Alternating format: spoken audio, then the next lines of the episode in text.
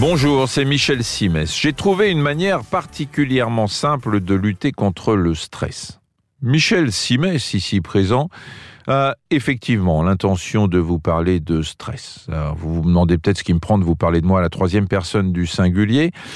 Eh bien, désormais, Michel Simès s'exprime à la troisième personne, non pas parce qu'il a le melon, en dépit du succès de ce podcast, mais parce qu'il est tombé sur une étude étonnante. Michel Simès s'empresse de préciser que c'est une étude sérieuse puisqu'elle a été réalisée au sein de l'Université du Michigan par des psychologues qui se penchaient sur l'un des mots du siècle, le stress.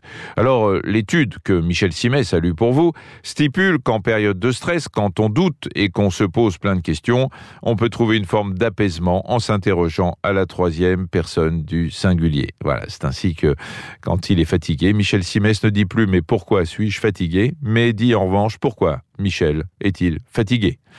Et du coup, Michel Simès ressent beaucoup moins le coup de pompe. Alors vous vous dites, il est bien gentil, Michel Simès, mais est-ce qu'il pourrait nous dire comment les chercheurs ont pu en arriver à de telles conclusions alors les psys ont pris des volontaires, hein. ils leur ont montré des images choquantes, ils leur ont demandé de les commenter à la première et à la troisième personne du singulier. Eh bien croyez-le ou pas, à la troisième personne, le stress était moins prononcé. Ça, c'était la première expérience. Dans la seconde, il était demandé aux volontaires de raconter leurs pires souvenirs, toujours à la première et à la troisième personne du singulier, et la même topo.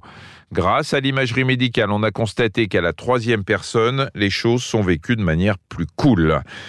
Alors comment les psychologues étayent-ils leurs propos? Eh bien, si les psys en question étaient là devant vous à la place de Michel Simès, ils vous diraient que tout cela est normal. Il vous expliquerait que quand on se parle à soi-même, il se produit quelque chose d'étonnant. On est enclin à faire preuve de la même empathie que si on s'adressait à autrui. Si au lieu de dire j'en ai ras-le-bol, j'en peux plus, Michel Simet, c'est-à-dire moi-même en personne, dit Michel en a marre, il n'en peut plus, eh bien ça permet de mieux réguler ses émotions. Parler de soi à la troisième personne, c'est en quelque sorte une manière de mettre de la distance entre soi et les événements. En gros, comme l'a écrit un jour Rimbaud et comme le disait plus ou moins Nietzsche, je est un autre. Merci d'avoir écouté cet épisode de Ça va beaucoup mieux. Si vous avez aimé, n'hésitez pas à en parler autour de vous et à nous mettre des étoiles. Retrouvez tous les épisodes sur l'application RTL, rtl.fr et sur toutes les plateformes partenaires. À très vite.